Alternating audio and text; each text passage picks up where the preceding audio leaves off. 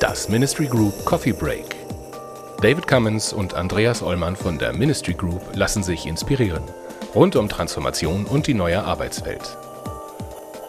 Heute Folge 2 des Gesprächs von David mit Fritz Wilmsen über Beyond Behavior. Wieder auf Englisch.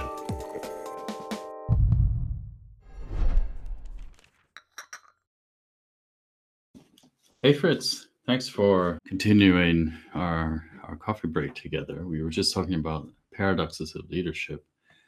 I was wondering, is uh, is this really counterintuitive, or only counter counterintuitive when when I'm in a stress situation, or is that the same thing?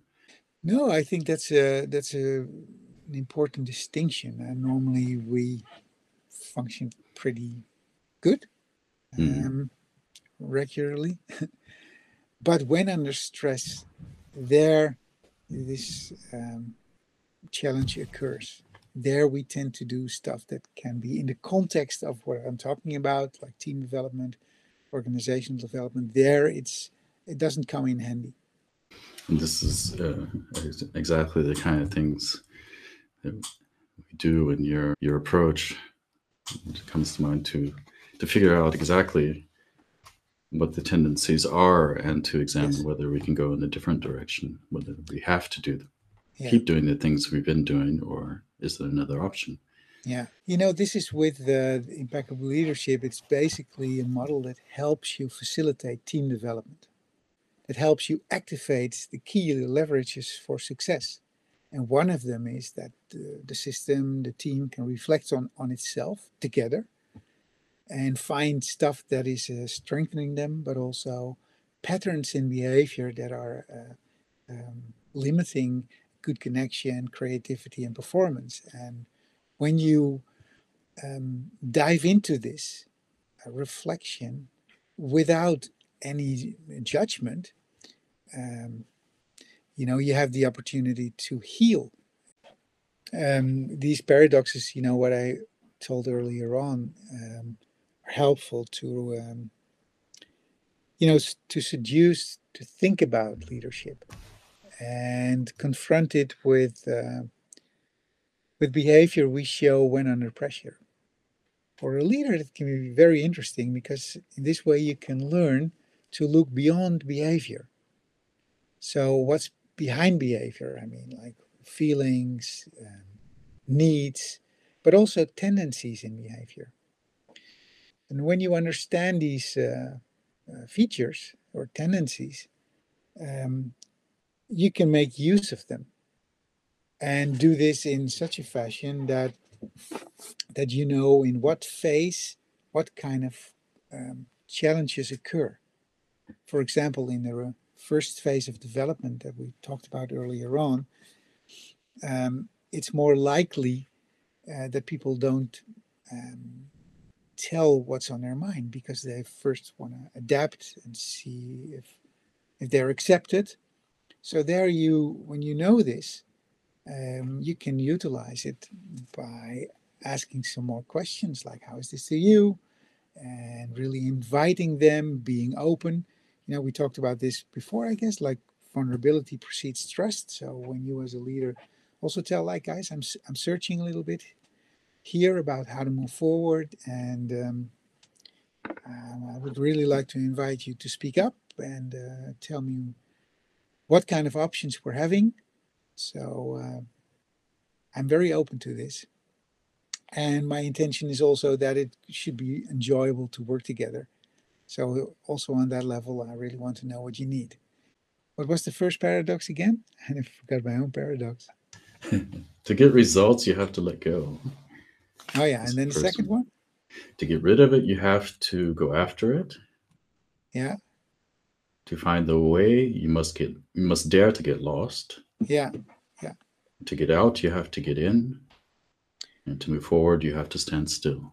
Yeah.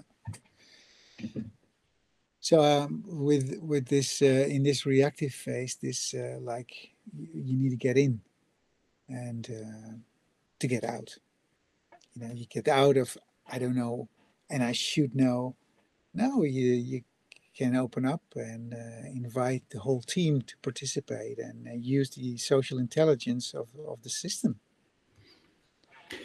One thing that I've heard you say that uh, that I use a lot uh, since hearing hearing it from you, there is always a very good reason for behavior.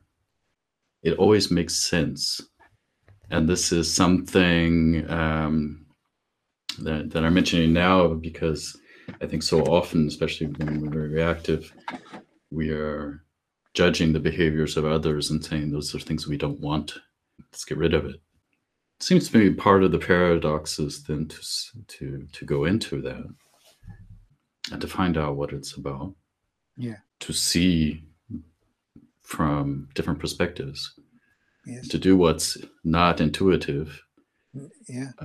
To that that gives us the chance to see things differently. Does it make sense? Well, it, it does make sense to me. Um, and it reminds me of the function of also operating from that idea, like that every behavior has a pretty good reason why it's there. And it has to do with the interpretation of uh, the individual showing this behavior. From their perspective, it totally makes sense at that moment in that context.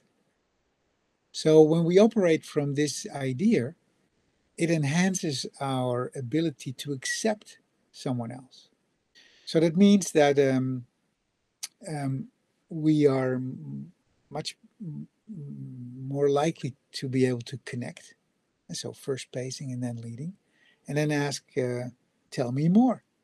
So why do you think this is um, the good way to move forward? Or you know, hey, I, I noticed there's some tension. Uh, is that true? Could you tell me more? I'm sure there's a good reason for this.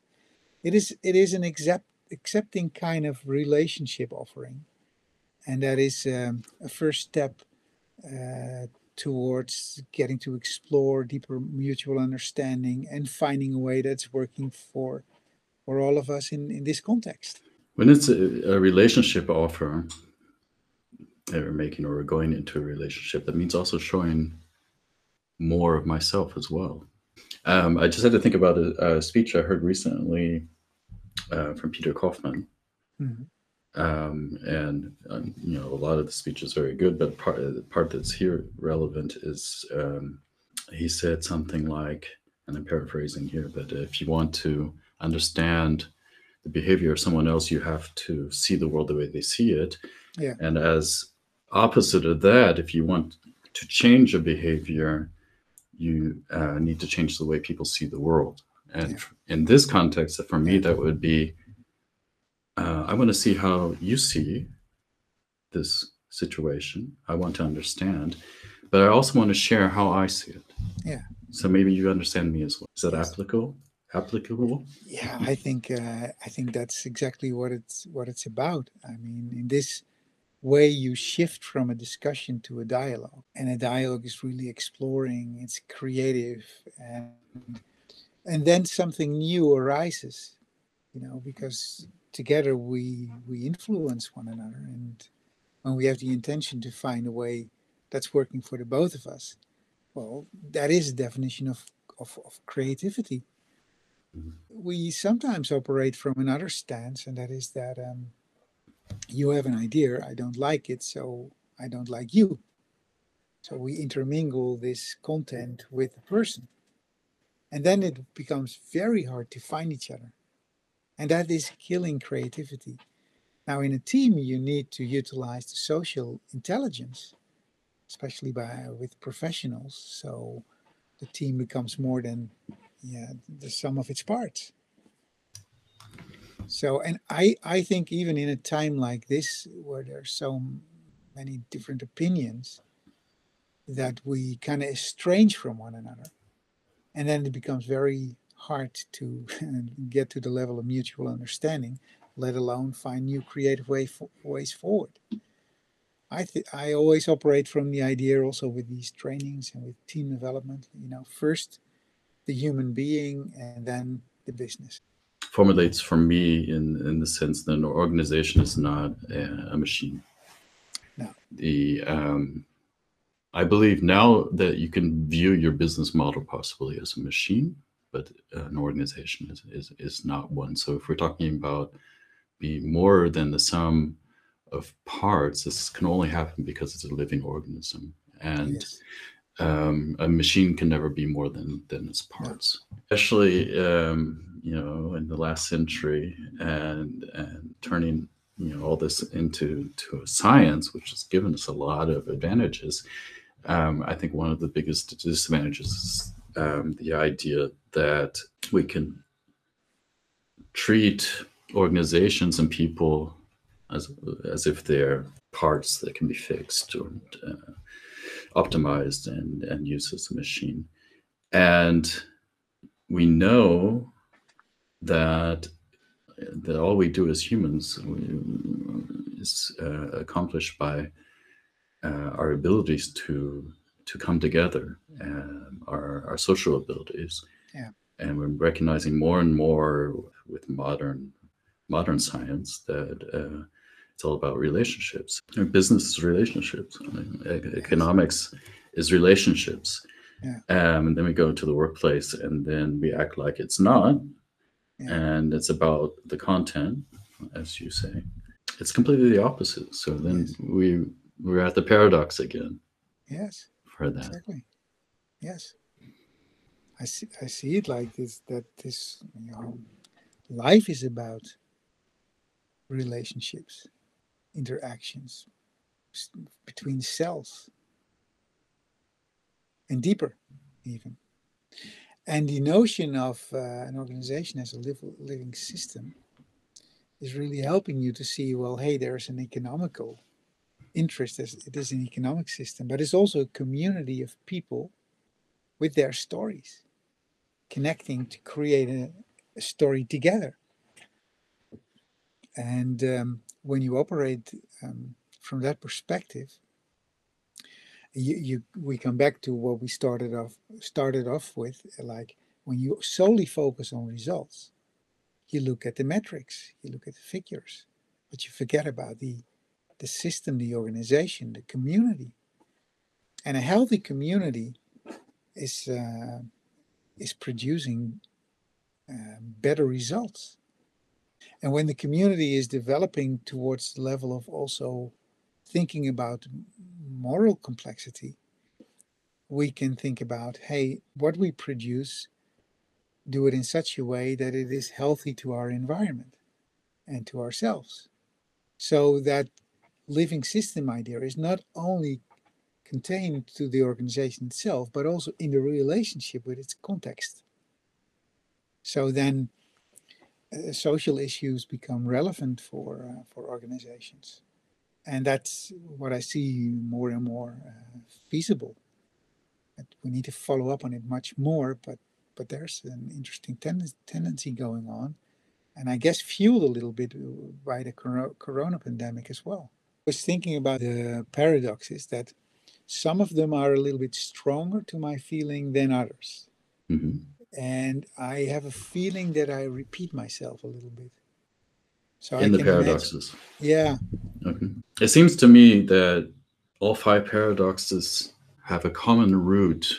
Yeah. But look at it maybe in different points yeah. of a star. Maybe you yes. could say I like that. And and different aspects. Um, and at, at the heart of it is something that's very, very human. Yes. Even though it goes against something we maybe think of cognitively as the right way. Yes.